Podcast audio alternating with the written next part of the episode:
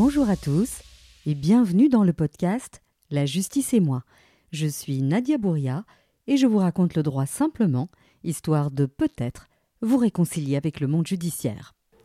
Dans l'épisode d'aujourd'hui, je reçois Thierry Wertz. Euh, Vous êtes conseiller euh, à la Cour d'appel avec une double casquette, président de la Chambre des mises en accusation et président de la Cour d'assises. Bonjour Thierry, merci de me recevoir. Bonjour. Alors, euh, en préparant cet entretien, on s'est rendu compte que parler à la fois euh, de la Chambre des mises et euh, de la Cour d'assises, ce serait un petit peu long. Alors, si vous êtes d'accord, on va peut-être faire d'abord euh, tout un épisode sur la, la Chambre des mises en accusation, parce qu'il y a des choses euh, à dire là-dessus. Est-ce que vous êtes OK? Tout à fait. non, non, oui. Alors, ben, première chose, avant de plonger dans, dans le vif du sujet, j'aime bien poser cette question rituelle, c'est euh, comment est-ce que vous, vous êtes devenu ma- magistrat? Qu'est-ce qui vous a donné envie de- de- d'embrasser cette profession? Presque par hasard, en fait. Euh, donc, quand j'ai commencé mes études de droit, c'était dans l'idée de devenir journaliste. Ah, Oui, donc moi j'étais très euh, marqué positivement à l'époque par des journalistes d'investigation, ce Mhm. qui n'existe d'ailleurs pratiquement plus. hein. plus. Maximum sur les doigts d'une main et encore. Mhm. Par exemple, René Aquin. Oui. Ou alors il y avait aussi Philippe Toussaint, Journal des procès. Enfin, c'est des gens vraiment que je lisais, je- leurs articles, mais, mais leurs livres aussi, en ce qui concerne René Aquin. Et donc, voilà, Mais j'étais très jeune, j'avais un an d'avance. Donc, à la fin de mes humanités, j'avais 17 ans et Mhm. j'étais vraiment euh, sous le charme de, de ce, ce type de profession. Et donc, je me suis dit, ça, ça m'intéresse, je vais un peu me renseigner. Et certains journalistes euh, euh, que mes parents connaissaient avaient conseillé de alors faire des études plutôt de droit Mhm. pour bien maîtriser évidemment tous les, tous les arcanes un petit peu du judiciaire. Et ensuite, c'est à voir si on a une belle plume ou pas. Ça, euh, évidemment, on ne peut pas trop le savoir à ce moment-là. Mais donc c'était ça l'idée. Et donc j'ai commencé le droit. Et puis au fil des études, euh, je dirais même plutôt vers la fin, Mhm. j'ai découvert d'autres professions. Euh, D'ailleurs, des professions dont on parle très peu euh, pendant les études, en fait. hein. Qu'est-ce qu'un juge d'instruction? Qu'est-ce que euh, un procureur? Ce sont des choses dont on parle en fait très peu pendant les études de droit, je trouve. Et c'est à l'occasion de stages et de, de- de visites que j'ai pu faire au palais, etc., que j'ai commencé à découvrir ce genre de, de profession-là. Et c'est vrai que c'est un secteur où on engage, entre guillemets, beaucoup. On manque de magistrats. Encore aujourd'hui Et en revanche, à l'époque, on m'avait dit qu'on commençait à avoir presque trop de journalistes. Et donc finalement, je me suis dit, bon, allez, je vais plutôt me ten- tenter ça. Et donc j'ai commencé très très jeune, puisque je suis arrivé au parquet de Bruxelles à, à 24 ans. C'est jeune ça. Oui. Oui, donc j'avais un an d'avance pendant mes études, donc ça, ça- ça joue Donc évidemment vous avez aussi. été avocat d'abord? J'ai été avocat pendant un an et demi. Mhm. Et donc, euh, voilà, j'avais été réformé aussi de mon service militaire, bon voilà. Et donc, ce qui fait que, à 24 ans, je me suis retrouvé au parquet de Bruxelles. Alors, à l'époque, c'était en 1992, c'était évidemment une autre époque. Mhm. c'est- un autre siècle, et, et- et c'est peu de le dire. Et donc, évidemment, euh, j'étais un peu, euh, pas perdu, mais j'ai- voilà, c'était très dur comme, comme univers. Et j'ai découvert là un métier formidable avec quelques, quelques vieux maîtres comme ça qui, qui, qui prenaient les stagiaires un peu sous leur coupe et qui étaient très sévères.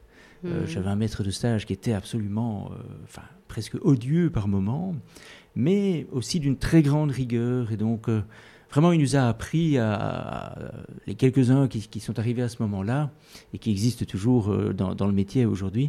il nous a, je crois, vraiment inculqué des, des- des bases extrêmement rigoureuses et on a, on a vraiment bien appris le métier. Quoi. Mais c'était très dur huma- humainement en tout cas. Ouais, mais c'est c'est ce que disent euh, beaucoup de vos confrères. euh, dans le temps, c'était c'était- c'était autre chose. D'autant qu'à 24 ans, j'en paraissais 18, 19 maximum. Ah oui, donc. euh, Mais je me suis rattrapé depuis. Ouais, c'est compliqué quand on arrive jeune dans un métier où il faut en imposer. ça devait pas être simple au départ. Non, et donc, j'ai un souvenir de- d'une des, des responsables du parquet de Bruxelles à l'époque qui, à un moment donné, me voit attendre l'ascenseur. Elle me regarde comme ça, et puis elle me dit Mais vous êtes qui?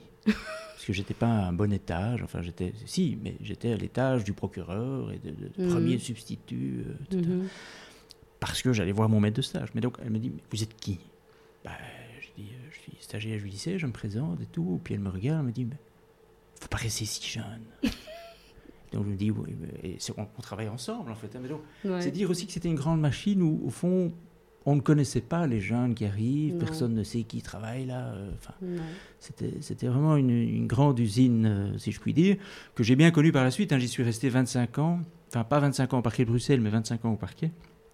Quand même assez longtemps, presque 20 ans, un peu moins au parquet de Bruxelles, où j'ai fini par euh, faire partie de la direction et à, essayer de, changer tout ça. Faire bouger les choses. Et comment est-ce qu'on passe du parquet? Du coup, à la Chambre des Mises Alors, je suis passé aussi par le parquet fédéral pendant sept ans. Euh, oh, c'est une évolution, je trouve assez logique. Enfin, moi, j'ai toujours été un peu un juge dans l'âme, plutôt. Donc, c'est vrai qu'on a des gens qui ont le profil type du parquetier, alors, en, une phrase pour le grand public qui, mm. n'aurait pas écouté mes épisodes précédents, c'est quoi la différence entre euh, un magistrat et, euh, un membre du parquet? C'est quoi la différence fondamentale? Alors, en matière pénale, euh, vous avez une personne qui va poursuivre les infractions, hein. donc rechercher les auteurs, et ensuite, une fois qu'on a attrapé, si je puis dire, les auteurs, poursuivre les auteurs en justice pour réclamer qu'ils soient punis. Donc les amener devant Pour le juge. simplement, oui. Donc ça, c'est ce qu'on appelle un procureur. Voilà. Hein, il s'occupe de ça, il représente les, intérêts de la société. Mhm. Et voilà, on ne peut pas accepter qu'on vole, qu'on tue, qu'on, etc. Donc il faut des gens, évidemment, qui poursuivent les auteurs de ce type d'infraction. Et puis vous avez évidemment les avocats qui défendent euh, les, auteurs, vous avez des avocats qui défendent les victimes de ces auteurs. Tous ces, ces trois personnes, si je puis dire, ces trois personnages, prennent la parole lors des procès, lors des audiences, mhm. et ils prennent la parole face à un juge, et c'est le juge qui va décider. Mhm. Et donc le juge est évidemment dans une position beaucoup plus d'écoute. Mhm. Il faut aimer, il faut être très curieux de nature, il faut écouter, il faut ressentir, il faut voilà. Et on parle pas beaucoup, on fait parler les autres, et ensuite on décide. Ce qui nécessite aussi des qualités, parce qu'il y a un certain nombre de procureurs qui, par exemple, le disent eux-mêmes moi, je serais incapable de décider. C'est-à-dire que moi, je prends la parole, je demande ceci, cela, et puis après, pas moi qui décide. Quoi. Le juge se débrouille. J'aimerais pas être à votre place, ils mhm. disent parfois. Donc, décider, c'est quand même quelque chose qui, nécessite une certaine aptitude à ça, mhm. qui, ne, s'apprend d'ailleurs pas vraiment, hein, euh, ni, ni à l'UNIF, euh, ni... ni il, faut, il faut être capable de décider. Et ça, on l'est ou on ne l'est pas. Je pense que c'est quand même quelque chose de très personnel. Vous parliez d'aptitude. Lié au caractère. L'aptitude principale, la qualité principale qu'il faut, c'est laquelle? Pour être juge Oui, pour être capable de, trancher, parce que vous disiez bah, que certains euh, euh, procureurs euh, sont, disent-ils, incapables de, décider, ou en tout cas qui n'aimeraient pas être dans votre position. Qu'est-ce qui fait que vous pensez qu'on est à sa place quand on est euh, magistrat Il faut vraiment être dans la mesure. Mhm. Déjà, c'est un petit peu le rôle du juge, c'est-à-dire d'écouter les arguments des uns et des autres. Mhm. Et donc, essayer de trouver le juste équilibre. C'est vraiment cette image de la balance, un peu de la justice. C'est vrai, c'est tout à fait réel. C'est-à-dire que, voilà, on doit essayer de, de, trouver le juste milieu, la, bonne décision qui réponde euh, aux intérêts des uns et des autres. Mhm. Et donc, ça, il faut être capable voilà, de le faire. Et, euh, et ça n'est pas toujours donné à tout le monde. Et alors, je pense qu'il faut, ça je rajouterai peut-être, mais il faut peut-être aussi avoir une capacité à prendre du recul. Moi, je me considère souvent, je dis ça, mais c'est vrai qu'au parquet, j'étais un peu comme ça aussi, euh, parce que le parquet doit aussi euh, quand même travailler dans, l'urgence. Dans... Il faut être capable de prendre du recul, c'est-à-dire d'être euh, voilà, dans, son, dans son job à fond, mais en même temps, une fois qu'on rentre chez soi, on... il faut savoir zapper, comme on dit. Oui. Et c'est vrai que quand on est vraiment le tenant d'une seule, d'un seul tenant, je dirais, hein, le procureur qui poursuit, qui dit qu'il est coupable, etc.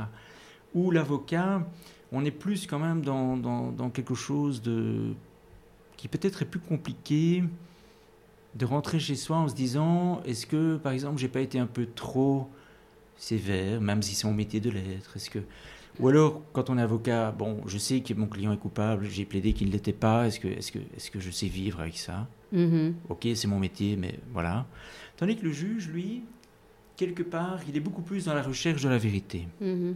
Et, c'est ça qui me passionne, c'est peut-être pour ça que je voulais être journaliste, quelque part essayer de trouver la vérité des choses et informer les gens. Et donc ici, le juge recherche, je pense, est plus dans la recherche de la vérité. Et du coup, une fois qu'on pense être près de la vérité, on, ça restera une vérité judiciaire. Hein. On, sait ça. On ne va jamais découvrir la vérité. Mais en tout cas, une vérité judiciaire qui est assez conforme à. qui se rapproche de la vérité, euh, c'est probablement plus facile à vivre, en fait, euh, même si c'est nous qui décidons, que de rentrer chez soi en sachant que finalement, on a, on a forcé le trait sur un, seul des aspects. En fait. Mhm. Ok, ben on va reprendre le fil de, de votre vie. Donc, euh, vous, êtes, vous avez fait un passage au parquet fédéral. Mhm. Euh, ça, on va peut-être pas s'apesantir parce que j'ai bien l'intention de d'accueillir sur le podcast quelqu'un du parquet fédéral qui pourra nous expliquer la spécificité du, parquet fédéral. Euh, et donc, comment est-ce que vous êtes retrouvé à la Chambre des mises et qu'est-ce que la Chambre des mises? Parce que ça... Alors, quand on est au parquet fédéral, on, est au parquet, mais on siège à la fois en première instance et en degré d'appel. C'est ça qui est passionnant, je trouve, quand on est au, parquet fédéral. C'est qu'on va en première instance, par exemple en chambre du conseil, et mhm. puis, s'il y a appel, on va également en chambre des mises. Et donc, mhm. dans, mes affaires qui étaient aussi je traitais, je ne vais pas rentrer là-dessus, mais je, traitais notamment des affaires potentiellement pour la cour d'assises. Mhm. Et donc, du coup, euh, nécessairement, on passe par la chambre des mises. J'en dirai un mot pourquoi tout à l'heure, mais voilà. Donc, j'ai été amené en fait à souvent aller requérir, hein, mhm. plaider dans le langage commun, mais côté parquet, mhm. euh, en chambre des mises. Et donc, euh, j'ai appris à connaître évidemment la chambre des mises et, ça m'a beaucoup plu. Et donc, je me suis dit, ça, si un jour je, quitte le parquet, c'est vraiment ça que je voudrais faire. Et d'ailleurs, quand j'ai postulé, je, voilà, j'ai été demandé est-ce que est-ce qu'il y a, on cherche quelqu'un pour la chambre des mises parce que moi je vais pas faire autre chose. J'ai pas très envie et puis en plus probablement que je ne sais pas faire autre chose j'en sais rien mais donc voilà moi c'était plutôt la chambre des mises la cour d'assises et pour le reste voilà. Et donc euh, il y avait une possibilité à l'époque on cherchait des gens justement pour ça. Les gens ne se bousculent pas pour aller en chambre des mises ouais. Et donc, euh, donc ça tombait très bien pour, euh, pour moi. En fait. Alors, qu'est-ce que c'est? C'est quoi la chambre des mises Parce que c'est un mystère pour beaucoup de gens. Moi, j'ai à peu près une idée de ce que c'est. Alors, c'est d'autant plus mystérieux que, comme la chambre du conseil, la chambre des mises siège à huis clos. Ouais. Donc, nous, on siège en secret. Ouais. Donc, personne ne sait ce qu'on fait. Personne ne sait ce qui se passe exactement dans cette salle d'audience. C'est le mystère. Alors, c'est. Euh, pour, que les, pour planter le décor, on va appeler ça, les Français appellent ça les chambres d'instruction. Oui. Hein si on dit ça, on n'est pas dans le faux. Non, alors qu'est-ce qu'on fait? En gros, lorsqu'il y a une enquête policière, je simplifie vraiment beaucoup, mais mhm. lorsqu'il y a une enquête policière, soit elle est menée évidemment sous la direction du parquet, mhm. on parle d'une information, soit elle est menée par un juge d'instruction, on parle d'une instruction. Dans les deux cas, la Chambre des mises intervient par rapport à certaines décisions qui vont être prises par le procureur ou par le juge d'instruction. Il y a des possibilités d'aller en appel de ces décisions chez nous. Par exemple, si un procureur décide de saisir un véhicule, dans le cadre de son enquête, mhm. eh bien, les gens peuvent introduire un recours pour venir chez nous en demandant de récupérer leur véhicule. Mhm. Euh, alors, pareil pour les juges, il y a toute une série donc d'actes d'instruction. Euh, c'est énorme, hein, tout, ce qui est moyen de faire, évidemment. Et donc les gens peuvent aussi demander au juge, plutôt au juge d'instruction qu'au parquet. Donc là, l'essentiel de ce que nous faisons, vous avez parlé de juridiction d'instruction, c'est quand même surtout par rapport aux dossiers traités par les juges d'instruction. Mhm. Je pense que mon collègue euh, Jean-Marc Meilleur avait expliqué que 90 ou 93% des dossiers sont des dossiers traités par les procureurs. Mhm. Les 7% qui restent sont les dossiers les plus lourds les plus gros, les plus mhm. importants, qui nécessitent l'intervention d'un juge d'instruction. Et donc tous ces dossiers-là, on, va les contrôler d'une certaine façon. Alors, euh, notamment... je, vous arrête. Donc, euh, vous dites on va les contrôler. Euh, à quel stade? Alors, à la fois pendant l'enquête, il y a des possibilités d'introduire, comme, j'ai dit, un appel par rapport à des actes qui sont commis. Ok, mais alors qui C'est l'avocat? Ça peut être l'avocat. L'avocat du, prévenu? Ça peut être le procureur. Ça peut être le procureur lui-même? Ça peut être parfois les parties civiles. Est-ce que vous pouvez donner un exemple pour qu'on comprenne? Donc, par exemple, dans une enquête, euh, sur plainte d'une partie civile. Donc la partie civile, c'est la partie civile, Ce sont victime. les victimes. Donc quelqu'un qui dit je suis victime d'un viol ou je sais pas de, de- de- et donc je me constitue partie civile devant le juge d'instruction. Oui. À partir de là, le juge d'instruction va mener une enquête. Mhm. il va prescrire des devoirs aux policiers et à un moment donné, il va dire moi je pense que j'ai fini mon enquête. Alors pendant l'enquête, à tout moment, quelque part, les avocats peuvent essayer de demander au juge de manière un peu euh, simple, comme ça, gracieuse, comme on dit, euh, tiens, euh, moi je trouve qu'il faudrait faire telle audition, telle confrontation, telle expertise. Oui. Le juge peut très bien dire oui, ok, je le fais. Ou bien il dit non, je ne fais pas, vous n'avez qu'à introduire une demande officielle. Mhm. Alors la demande officielle, c'est une requête, hein, je ne vais pas rentrer Donc dans c'est le un détail. écrit, un- C'est une un requête, c'est un écrit, écrit voilà. euh, qui, a une, qui doit avoir une forme Voilà. particulière. Donc l'avocat écrit, un article un tel qui me permet de le faire. Voilà, je demande qu'il y ait une expertise, par exemple, euh, ou qu'il y ait telle et telle confrontation, tel et tel devoir. Le juge d'instruction doit répondre à ça. Mhm. Quelquefois, il demande l'avis du procureur, qui répond ou qui répond pas.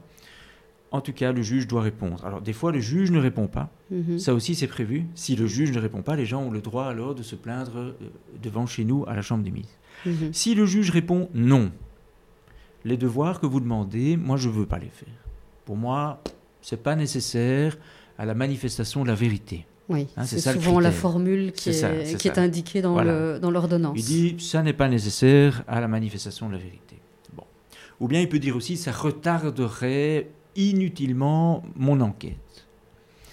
Ça va nous mener trop loin, tout ça. Et donc, par rapport à ce refus du juge, la partie civile, donc qui avait demandé ça, peut introduire alors un appel devant chez nous.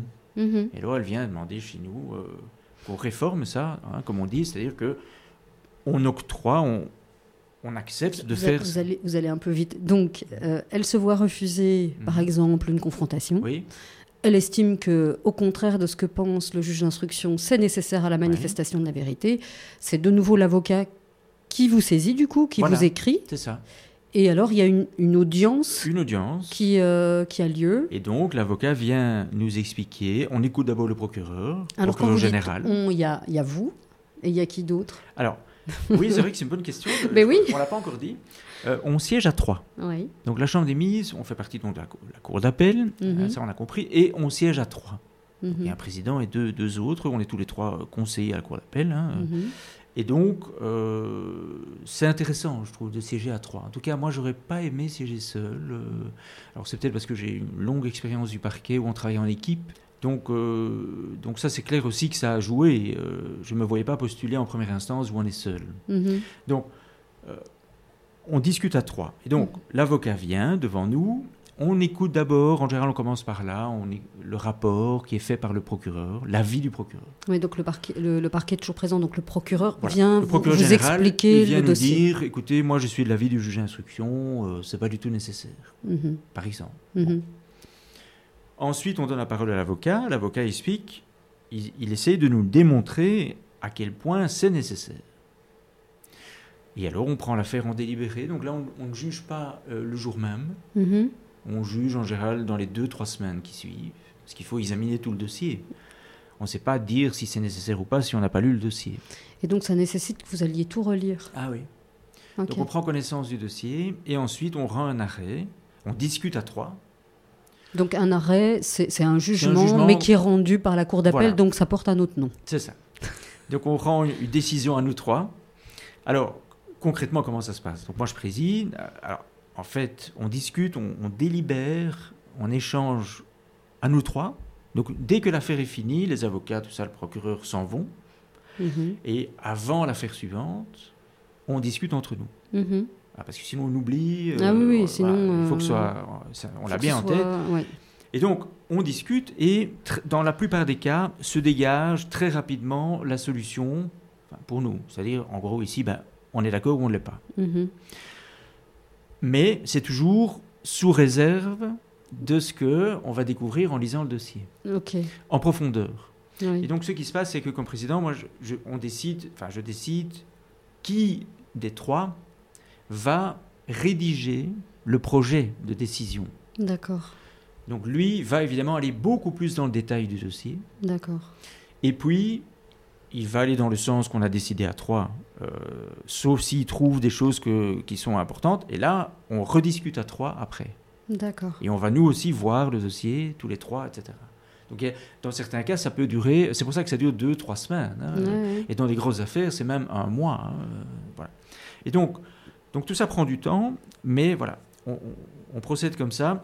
Mais en, en règle générale, donc il y en a un qui fait le projet, qui rédige et qui envoie aux deux autres, et les deux autres lisent et apportent leurs corrections. Mhm. Ah, mais moi je dirais ça un peu plus comme ça. euh, tiens, ah bah là il y a une coquille qu'on n'a pas vue, bon, etc. Enfin bref, Mhm. on corrige et on arrive alors à un produit fini Mhm. qui est euh, une décision rendue par trois personnes. Alors ce qui est intéressant quand même aussi, je trouve, pour, euh, pour les gens, c'est-à-dire que moi je, je dis souvent qu'on on a quand même moins de chances de se tromper à trois que tout seul. Ben, on dit toujours moi j'y qu'il y a crois beaucoup plus- à ça. On dit toujours qu'il y a plus dans trois têtes que dans une. hein. Voilà. Et on discute et on n'est pas forcément d'accord. Donc ça c'est intéressant de savoir que euh, dans la plupart des cas, on ne doit pas être tous les trois du même avis. Je vais expliquer pour un exemple dans lequel on doit être du même avis. Mais donc, par, par rapport à toutes ces histoires de- d'enquête, hein, puisque c'est de ça qu'on parle, les devoirs complémentaires, une voiture qui a été saisie, est-ce qu'on va la rendre ou pas en attendant le procès Euh, Est-ce qu'on va l'aliéner ou pas? Donc ça, c'est encore autre chose. La voiture est saisie, maintenant Mhm. on va la vendre Pour récupérer des sous. pour ré- récupérer des sous. Et on en fait quoi avec les sous? Ah, ils sont consignés, c'est l'Office central des saisies et confiscations qui va garder les sous en attendant les suites du procès. D'accord.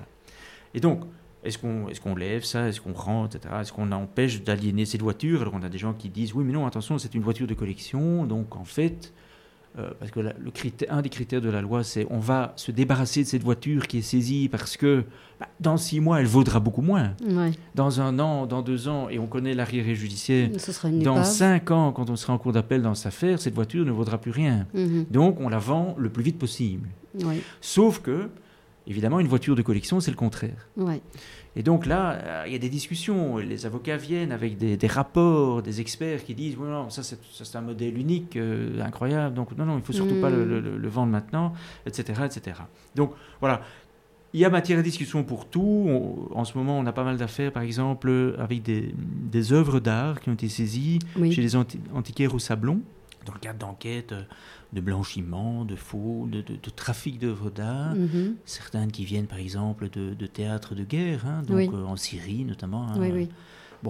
C'est- ces objets qui sont sortis euh, par des groupes terroristes notamment et autres se retrouvent en vente au Sablon.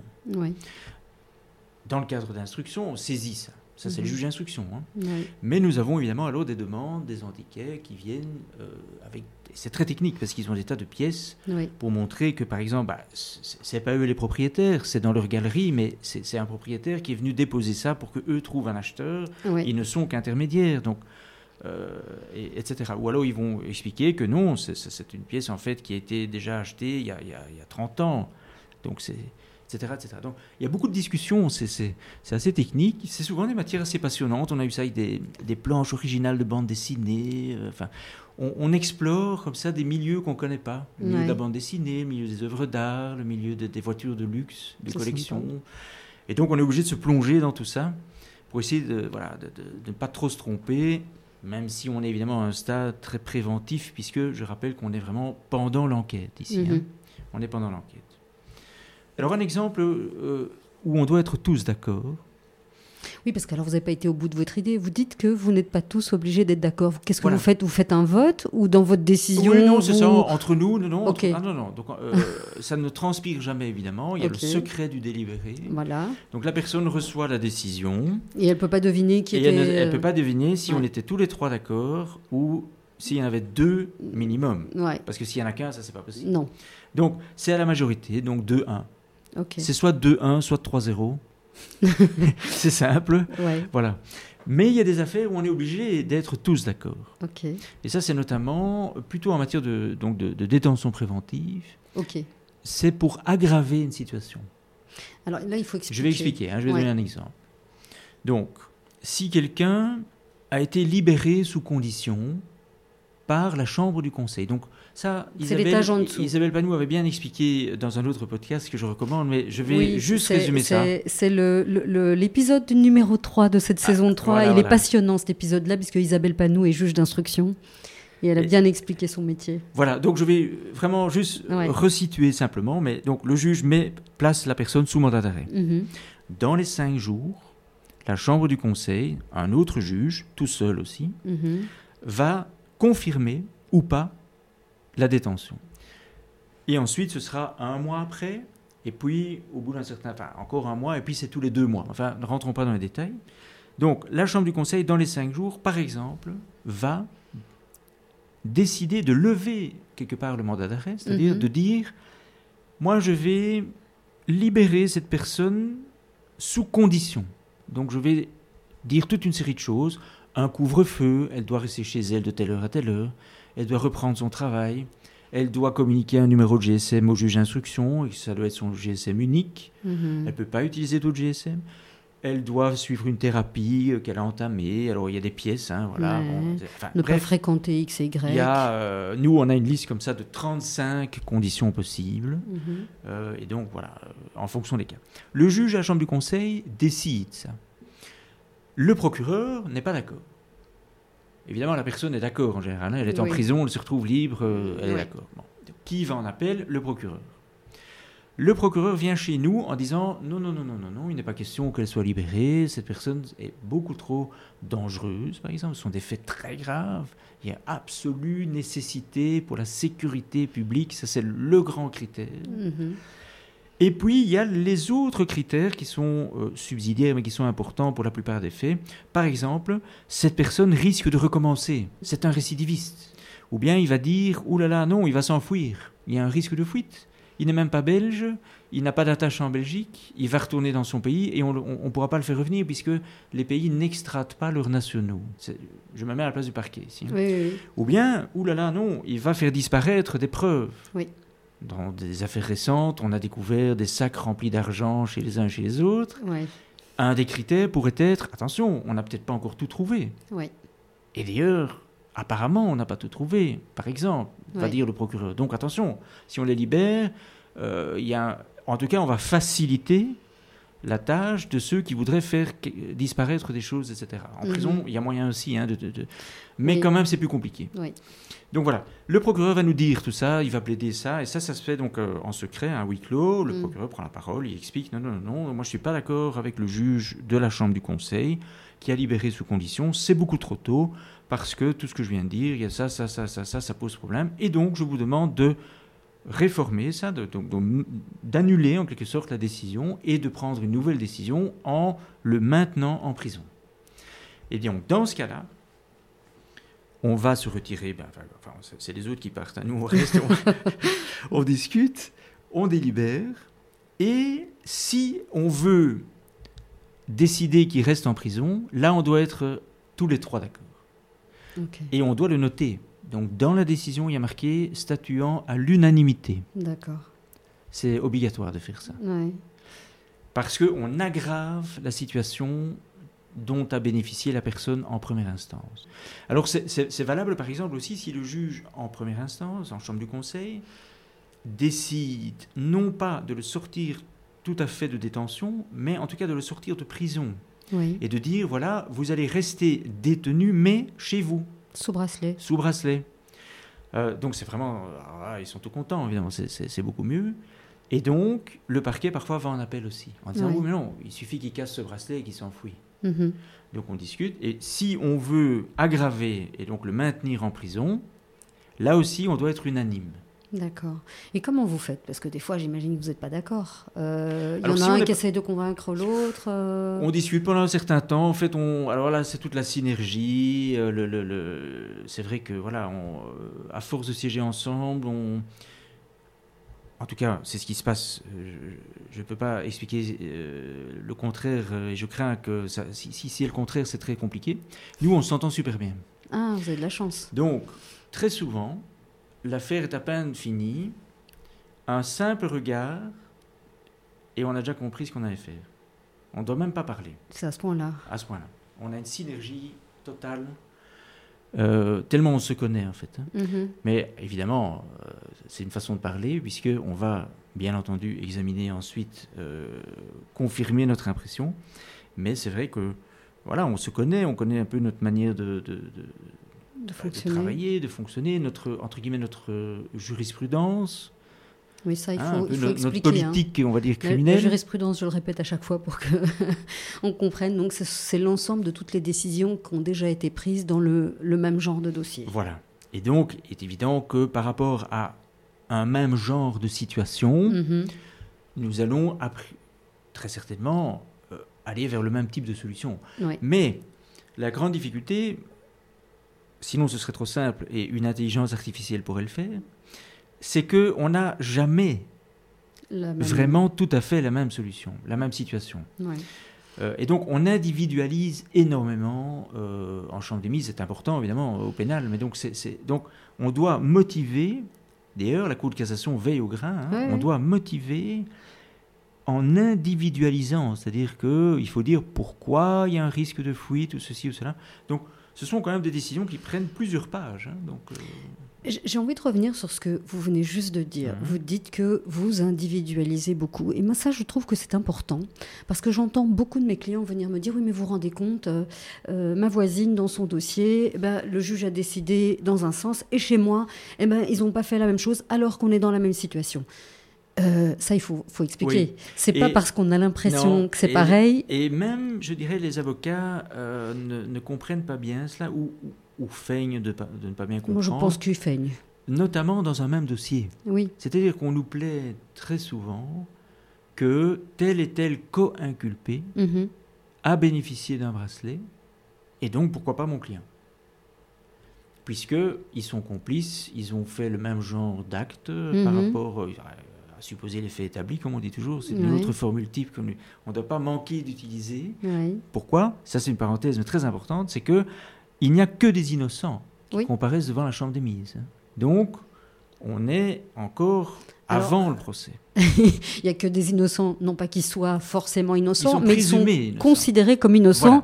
jusqu'à ce qu'ils soient condamnés. Ils sont donc, comme on dit, présumés innocents. hein, Mhm. c'est c'est la fameuse présomption, Présomption. d'innocence. Et donc, ils n'ont pas encore été condamnés. Et d'ailleurs, et ça, il faut avoir l'humilité, évidemment, de, de- de- de le dire, mais on le sait, dans quelques fois, alors c'est rare, mais quelquefois, ils sont réellement innocents. On, on l'apprend évidemment par la suite. Et donc, il y a des nouveaux éléments qui apparaissent dans l'instruction, et le juge d'instruction lui-même, en général, va libérer les gens, puisque, en fait, c'était pas eux le- le- les coupables, entre guillemets, ou les, Oui, ou les auteurs en tout cas. ou les auteurs. Et donc. Donc, et c'est normal, puisqu'on est au tout début de l'enquête. hein. Mhm. On est au tout début de l'enquête, et donc, euh, parfois, les apparences sont, sont, sont- trompeuses. trompeuses. hein. Voilà. Et donc tout ça pour dire que vous, vous, vous euh, prenez un dossier de manière complètement individuelle et Oui. quand même vous avez deux personnes dans un même dossier, euh, vous allez euh, pas les traiter de la même manière Non. parce que qu'est-ce qui différencie Par exemple, un des deux a un casier judiciaire. Oui. Il a un casier judiciaire avec euh, 5, 6, 7, 10 condamnations, parfois pas nécessairement extrêmement graves, mais où on constate que c'est par défaut, par exemple. Donc ça veut dire qu'il s'est jamais Donc ça présenté. veut dire qu'en fait, quand il est convoqué devant le tribunal, il vient pas. Mhm. Et donc, si on le libère, bah, qui dit qu'il va venir? Mhm. D'habitude, il vient pas. Donc pourquoi est-ce que cette fois-ci, il viendrait? Et donc, ça pose question. Mhm. Donc ça, c'est, très mauvais quand, euh, quand il y a ça dans un, un- un casier judiciaire. Et puis, il y en a qui ont tout simplement un casier judiciaire, par exemple, spécifique. hein. donc, quelqu'un qui est déjà condamné pour des trafics importants de, de cocaïne et qui est suspecté d'un trafic important de cocaïne, bah, c'est pas la même chose que son complice qui n'a rien du tout, Oui. qui a un casier judiciaire néant. Mhm. Donc c'est clair qu'on ne va pas réagir de la même manière. Donc ça c'est important de, de rappeler. Et donc, Alors, il y a d'autres aspects, et ça c'est vrai que c'est parfois un peu dur. Ça peut paraître un peu dur, mais nous on est très objectifs, c'est-à-dire que euh, quelqu'un qui n'a pas de domicile, oui. donc en fait on ne sait pas où il vit. Donc si il est libéré, demain on ne sait même pas le convoquer. On peut pas On le pas faire revenir pour. euh, ouais. Quelqu'un qui est inscrit à la commune, au registre Mm. national, etc., enfin qui, qui a euh, une adresse fixe, c'est quand même évidemment beaucoup plus propice, par exemple, à être chez soi avec un bracelet. Mhm. D'ailleurs, celui qui n'a pas d'adresse, on ne sait pas le mettre sous bracelet puisqu'il n'a pas d'adresse. Donc, donc déjà, rien que ça, ça pose problème. Donc il y a toute une série de choses comme ça. C'est vrai que voilà, le risque de fuite est apprécié évidemment en fonction de ce genre de choses. hein. Donc, euh, Mhm. Et donc, on en était où? Vous, vous, vous m'expliquiez donc les cas dans lesquels vous étiez euh, donc, obligé. voilà, j'ai expliqué Et le c'est- la loi qui vous C'est la l'impose. loi qui l'impose et la Cour de cassation nous impose même plus, c'est-à-dire qu'on doit mentionner qu'on a statué à l'unanimité pour être bien sûr qu'on sait, si Oui. je puis dire, qu'on n'a pas oublié qu'il fallait le faire, alors que Mhm. la loi le dit, hein, mais bon, Oui, oui. voilà. Euh, donc euh, quelque part, si on statue en ce sens, c'est qu'on est unanime, puisque la loi dit qu'il faut être unanime. Enfin, pour être sûr, ils veulent qu'on le mentionne bien. Voilà, comme ça tout le monde a bien vu que euh, il fallait être unanime et qu'on l'était. Mhm. Voilà. Alors, qu'est-ce qu'on fait d'autre? Je ne sais pas si on peut peut-être aborder différentes choses encore, mais euh, notamment, par exemple, les techniques policières. Oui. Hein, donc, dans les grandes affaires, et ce sont ces affaires-là évidemment qu'on traite, à la fin de l'instruction, il y a une procédure qui fait que la, la chambre des mises en accusation doit contrôler que certaines méthodes mises en place par la police sont régulières. C'est ce qu'on appelle les méthodes particulières de recherche. Voilà. Donc C'est ça donc veut dire les observations, donc les les observations techniques, hein, euh, etc. Certains types de filatures, les infiltrations, Mhm. donc avec des agents euh, undercover, hein, Oui. Euh, et alors, c'est, donc c'est ça, infiltration ou observation. D'accord. Alors, nous, on doit vérifier que le dossier que les avocats peuvent consulter, donc ce qu'on appelle le dossier de procédure, le dossier, euh, le, dossier- le- le seul dossier Ouais. d'ailleurs que les gens connaissent, Oui. est-ce que ce dossier comprend bien euh, tous les documents par rapport à ça? Et nous allons comparer Mhm. avec le dossier secret. Car il y a un dossier secret, c'est un Mhm. dossier qu'on appelle confidentiel, c'est un Mhm. dossier que les avocats ne peuvent pas euh, voir, les, les parties non plus évidemment. Euh, et donc nous allons, le procureur peut, dans cette audience, le procureur va parler tout seul, donc les autres ne sont pas là. Mhm. Il va nous expliquer, voilà, il y a eu une observation, une infiltration, tout s'est bien passé, ça a été fait conformément à la loi, et d'ailleurs dans tel phare, enfin, vous pourrez voir que tout, tout, tout a été bien motivé. Mhm. Parce que c'est évidemment des, des mesures qui sont très fortement intrusives. C'est ce que j'allais vous hein, poser donc, comme ils portent question. atteinte à la vie privée des gens. Oui, Ça, Isabelle l'a bien expliqué. Oui. C'est le rôle des juges d'instruction. C'est finalement quand est-ce qu'il faut un juge? Et Mhm. Jean-Marc l'avait dit aussi. Nous, il dit comme procureur, on garde le dossier tant qu'on n'est pas obligé de donner un juge. Et donc c'est quand on est vraiment obligé, parce que c'est tellement intrusif qu'on est obligé d'avoir un juge. C'est une, une perquisition, ce sont des écoutes téléphoniques, Mhm. ce sont des choses très intrusives hein, dans, dans la vie privée. Et donc, c'est tellement euh, violent en termes de, de vie privée qu'il faut quand même contrôler tout ça. Et c'est pour ça que euh, c'est le juge d'instruction ou le procureur qui va ordonner ces mesures. Mhm. Il doit motiver ça dans une décision avec toutes sortes de critères. Je ne vais pas rentrer dedans, c'est un peu Mhm. technique, mais vraiment, c'est très motivé. Très, très motivé. Il doit expliquer pourquoi on ne peut pas faire autrement Ouais. par exemple, etc. Et donc, à la fin, c'est encore des juges indépendants, les trois là de la Chambre des Mises, qui vont regarder, qui vont contrôler. Moi, j'ai dit souvent, euh, c'est vrai qu'on est un peu des, des contrôleurs de ce que font les autres. Ouais. Hein, ça, c'est. Faut... Mais ça m'intrigue, parce qu'alors vous dites, vous, vous contrôlez, il y a, il y a le, dos- le dossier qu'on dit, qu'on appelle répressif, dans lequel Oui. euh, il y a les PV, parce que évidemment, tout se trouve dans ce dossier sous forme de PV, Oui. et puis il y a ce dossier secret, mais comment est-ce que vous, vous vérifiez? C'est peut-être une question naïve, mais, mais Ah, nous, on a les comment deux, vous hein. faites Ah Ah, ben, Vous lisez regarde. les deux, Ah oui, hein, et euh, vous comparez Voilà, en fait, on regarde, on regarde si tout ce qui a été fait on, dans va, le on va- dossier. on va prendre un exemple Oui. concret, comme ça on, bien, on se rend compte. Euh, imaginons que dans un dossier, je sais pas moi, de trafic international euh, de drogue et de traite des êtres humains, on a infiltré un appartement dans lequel on pense qu'il y a un des protagonistes qui, euh, qui gère son, son trafic euh, là. Et donc, des policiers undercover ont réussi à placer des micros, des caméras, que sais-je. Euh, C'est tellement intrusif que donc il y a une partie de PV dans lesquelles il y a des choses qui peuvent être révélées, et il y a d'autres, et ce sont des PV aussi ou une autre forme C'est une autre forme, ce sont des rapports. Des rapports. Euh, D'ailleurs, pour ne pas se tromper, si je puis dire, ce sont des feuilles D'une autre couleur jaunes. Oui. ok. C'est pour la petite histoire. Mais donc, voilà. Donc, tout ce que font les policiers est en jaune et les ordonnances des magistrats sont, en blanc. Et donc, dans ce dossier, vous avez donc des documents blancs et des documents jaunes. Et vous comparez le jaune et le blanc Alors, on regarde effectivement que euh, tout ce qu'ils ont fait dans, en jaune était la conséquence de ce que on voulait faire en blanc. C'est-à-dire que c'est le juge ou le procureur qui doit dire voilà, faites ceci, faites cela. Mhm. Et alors, eux vont le faire, ils vont exécuter la mesure. Mhm. Et pourquoi est-ce que c'est secret? Mais tout simplement parce que euh, dans ces documents-là, on a tout. Mhm. On a les photos, on a les techniques utilisées. Donc, par exemple, l'exemple le plus simple, c'est des policiers qui vont se mettre en planque, c'est un peu comme dans les vieux films, dans un appartement, mhm. avec des caméras, tout ça, pour surveiller la maison d'en face. C'est évident qu'ils prennent des photos, ils filment, ils font des tas de choses. Bon. Tout ça, on le voit. Mais rien qu'en voyant ça, mhm. on sait où était l'appareil photo. Ben oui. Évidemment, on voit qu'il était en face. Or, en face, c'est vous ou moi, ou à un moment donné, ils disent voilà, on vient s'installer chez vous pour un truc. Oui. Euh, et donc, dévoiler ça, c'est dévoiler d'abord les techniques policières, mais c'est surtout mettre en danger des gens qui n'ont rien à voir. Euh, on est venu squatter leur appartement. Parce que souvent, vous parliez des vieux films, mais même dans les séries plus récentes, euh, mm. on voit souvent des flics. Euh, pardon de parler comme ça, mais des flics planqués dans des appartements vides. Mais la plupart du temps, en fait, ils vont chez des, gens qui habitent en leur disant voilà, pour les besoins d'une enquête, on a besoin de squatter votre fenêtre. merci de, de nous laisser nous installer. Ça, c'est la, ça, c'est votre réalité, en fait. Oui, oui, oui.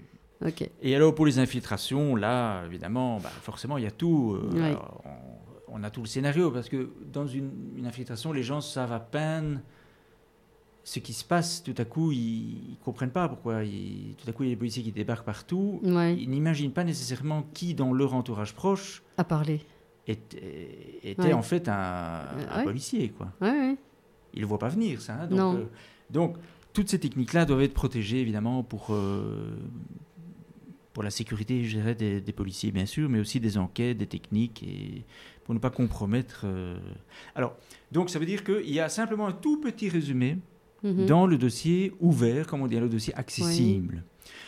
Une page qui dit voilà, il y a effectivement une observation qui a été ordonnée, euh, tac, tac, tac, etc. Et mhm. nous, on vérifie que quand même, il y a une trace dans le dossier accessible à tout le monde de ce qui se trouve dans le dossier secret. C'est parfois assez long et fastidieux hein, Oui, mais c'est ce que j'allais dire, c'est un peu compliqué. Et donc, vous, euh, dans votre décision, euh, vous allez dire, bah oui, tout, tout correspond, euh, les policiers n'ont pas outrepassé leurs droits, ils n'ont pas fait des choses qu'ils n'avaient pas le droit de faire, et que la procédure est donc régulière. Voilà. Donc en fait, là, notre décision, ce qui prend du temps, c'est de la préparer, mais la décision, c'est très court. Oui. Euh, deux pages, quelques petits attendus qui expliquent qu'on a bien tout vérifié, et une phrase mhm. qui dit effectivement que la mise en œuvre des méthodes particulières donc, est régulière. Mhm. On ne dit pas plus. Mais euh, je, sais que ça, ça, ça c'est le genre de choses qui agacent beaucoup les avocats pénalistes. Ils n'aiment pas du tout. Alors, ce qui les agace, et ça je peux comprendre notamment, c'est que, bien sûr, ils n'ont pas accès, mhm. mais par contre, ils sont convoqués pour l'audience. Oui. Et donc ils viennent. Et ils font Alors, bah, moi j'explique un peu, voilà, euh, c'est le contrôle. Enfin, j'explique aux détenus qui ne mhm. comprennent pas très bien ce qui se passe non plus, hein, parce mhm. qu'ils arrivent, ils sont détenus, ils sont transbahutés, ils montent les transferts, tout ça. Pour l'instant, bon, il n'y a rien qui fonctionne, mais donc ils attendent des heures, puis ils montent. Et là, je leur explique que ce n'est pas pour parler de votre détention aujourd'hui. C'est vraiment pour un aspect très technique. Mhm. Et donc voilà, on, le, procureur, alors en présence des parties, donc on l'a d'abord entendu, comme j'ai dit, avant, tout seul. Mhm. Là, il recommence un petit résumé en disant voilà, tout est régulier. Mhm. Et alors, je donne la parole aux avocats qui, me disent ben, qu'est-ce que vous voulez que je vous dise, euh, puisque je n'ai pas accès. Oui. Donc, j'ai rien à dire. Mais la loi prévoit de les, convoquer, donc des fois ils viennent. Donc vous, vous, vous, respectez la loi et vous les convoquez, et c'est ça qui les, qui les embête. Alors les auditeurs n'ont pas l'image, moi je l'ai, et vous parlez de votre métier avec une, telle passion, moi j'ai l'impression que vous vivez un peu... Euh, par, un peu par procuration ces, ces grandes aventures, parce que c'est pas c'est pas c'est pas anodin d'avoir des dossiers dans lesquels il y a des infiltrations. C'est pas c'est pas dans tous les dossiers qu'il y a ce genre de, de, de méthode. J'ai l'impression que ça, ça vous ça vous fait voyager quelque part, l'air de rien. Oh, ce sont les dossiers les plus intéressants. Mais ça, j'ai pendant des années au parquet, j'ai traité ça au niveau donc du, du Mhm. parquet, notamment ces méthodes particulières. Donc, Ouais. Donc là, euh, forcément, là, euh, on est beaucoup plus en première ligne euh, pour la mise en œuvre. Et donc, oui, je connais, je connais bien le, le- enfin, le sujet, quoi, on va dire. oui. Mm. C'est un sujet assez passionnant, effectivement. Mais indispensable hein, dans les Ouais. grandes enquêtes. Ouais, il n'y a pas, y a Et pas alors, il y a une troisième méthode, mais qui n'est pas contrôlée par la Chambre des Mises. D'accord. Mais J'en dis un mot, mais enfin, donc, Oui. ça ne concerne pas la Chambre des Mises, mais euh, c'est le recours aux indicateurs. Oui. Et ça, c'est aussi très intéressant et très passionnant, mais ça, c'est plus le rôle du parquet. Oui, tout à fait. Euh, mais c'est passionnant. Et alors du coup, euh, vous avez combien d'audiences euh, Chambre des Mises par semaine? Alors, il y en a beaucoup, hein, donc il y en a sept par semaine. Donc, on a en fait une équipe, moi je préside une équipe de six magistrats. Mhm, Donc, il y a à chaque fois trois magistrats qui siègent. D'accord. Euh, et donc, on siège, parce qu'il y en a qui siègent pas tout à fait le même nombre de, de fois que les autres, enfin, ça, je, je passe les détails, mais voilà. Euh, c'est quand même sept grosses audiences par semaine. Et donc, euh, on prend, je dirais, environ une dizaine de, de décisions par audience. Donc, il y a quand même euh, une septantaine de décisions qui sont prises par semaine. Alors j'imagine que vous n'assurez pas les, les sept audiences. Vous Non. Vous êtes un pool. Moi, j'en fais quatre. Ok. Il y en a qui en font, la plupart en font quatre, mais il y en a qui, une qui en fait trois et, et une qui en fait deux. Ok. Ouais. Et donc comme ça pour assurer euh, le suivi. Et on est chaque fois effectivement à trois. C'est pas les trois mêmes tout le temps, ça change. D'accord. Et alors votre décision, euh, elle parvient aux, aux- aux justiciables et aux avocats de, que- de quelle façon? Oui, alors ça c'est le jour même pour les détenus, Mhm. euh, donc euh, en général. Donc là, on travaille toujours dans l'urgence. C'est pour ça que je vous ai dit, on ne se bouscule pas pour venir à la Chambre des Mises, Oui. puisque les, en général, les gens qui veulent venir à la cour d'appel comme juge, bah, c'est plus pour un travail de fond, un rythme plus de sénateur, comme on dit. hein. Mhm. Mhm. Tandis que, évidemment, nous, on est vraiment un peu dans le feu de l'action, dans les urgences. euh, c'est des affaires qui sont fixées le- souvent le dernier jour, hein, donc ça doit être fixé dans les 15 jours de la décision de la Chambre du Conseil. Oui.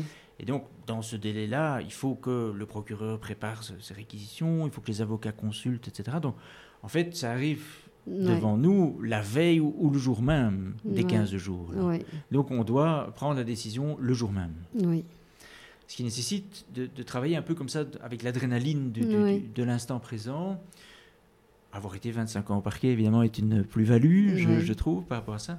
On a l'habitude, évidemment, au parquet de, de travailler dans l'urgence, et donc, euh, voilà, euh, ça pose aucun problème. Mais, donc, euh, c'est donc quand même une technique euh, un peu de, de- de stress permanent. Ouais. hein. donc, euh, il, faut, il, faut, il faut savoir gérer ça. Quoi.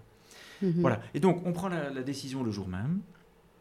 Et ensuite, via le greffe, Oui. hein, le- le- Le super secrétariat. notre greffier va Mhm. transmettre ça. la- la- on envoie ça par mail aux avocats Oui. et au parquet. Ok. Oui. Très bien.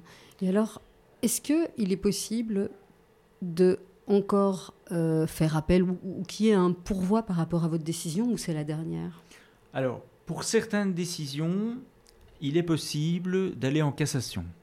Mais, comme pour tout ce qui est la Cour de cassation, il faut invoquer une violation de la loi, hein, Mhm. un vice de forme, comme on dit souvent hein, dans le langage Oui. euh, cou- courant.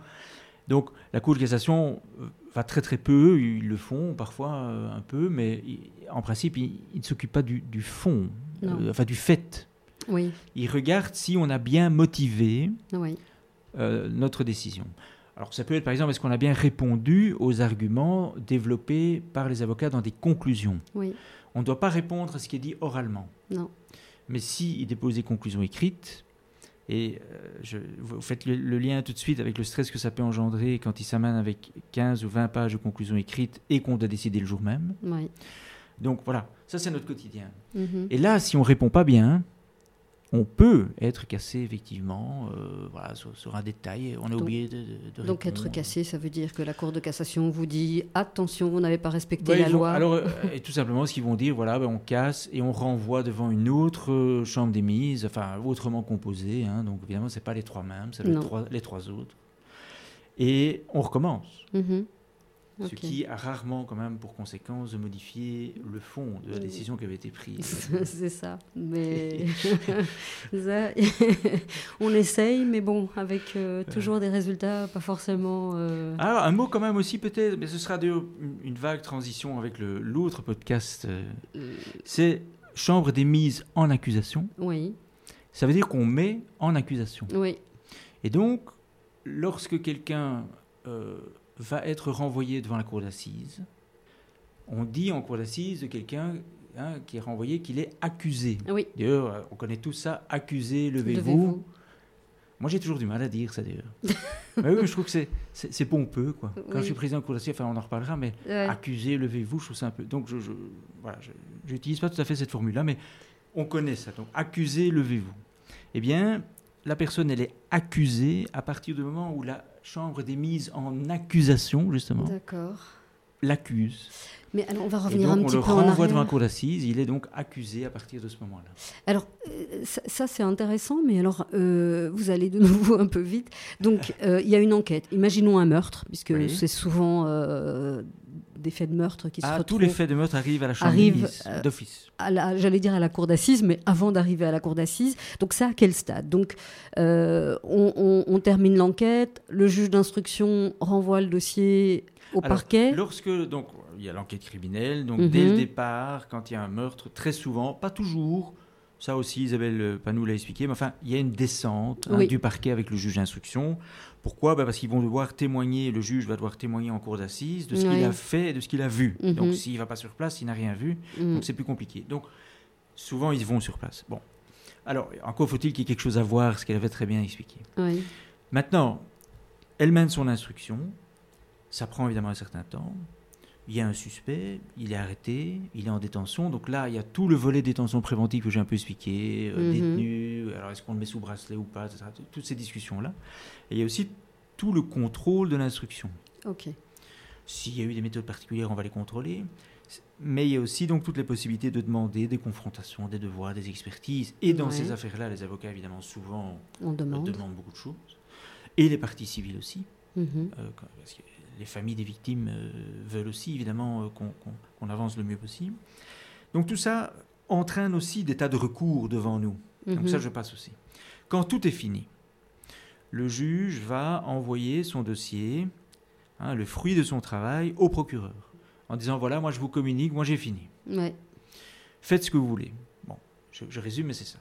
Alors le procureur va regarder, il va lire et tout, et il va prendre des réquisitions, donc il va décider d'une orientation. Mhm. Donc il va par exemple requérir un internement, mhm. parce qu'il dit oui, ce type est fou, quoi. Ce, mhm. type est fou, il y a des rapports des psychiatres, enfin, c'est pas possible de faire un procès, hein, il est dans les conditions donc, pour être interné. Bon, il demande l'internement. Soit il dit je, renvoie, je, demande le renvoi en cour d'assises. Soit euh, il peut encore euh, demander des devoirs complémentaires.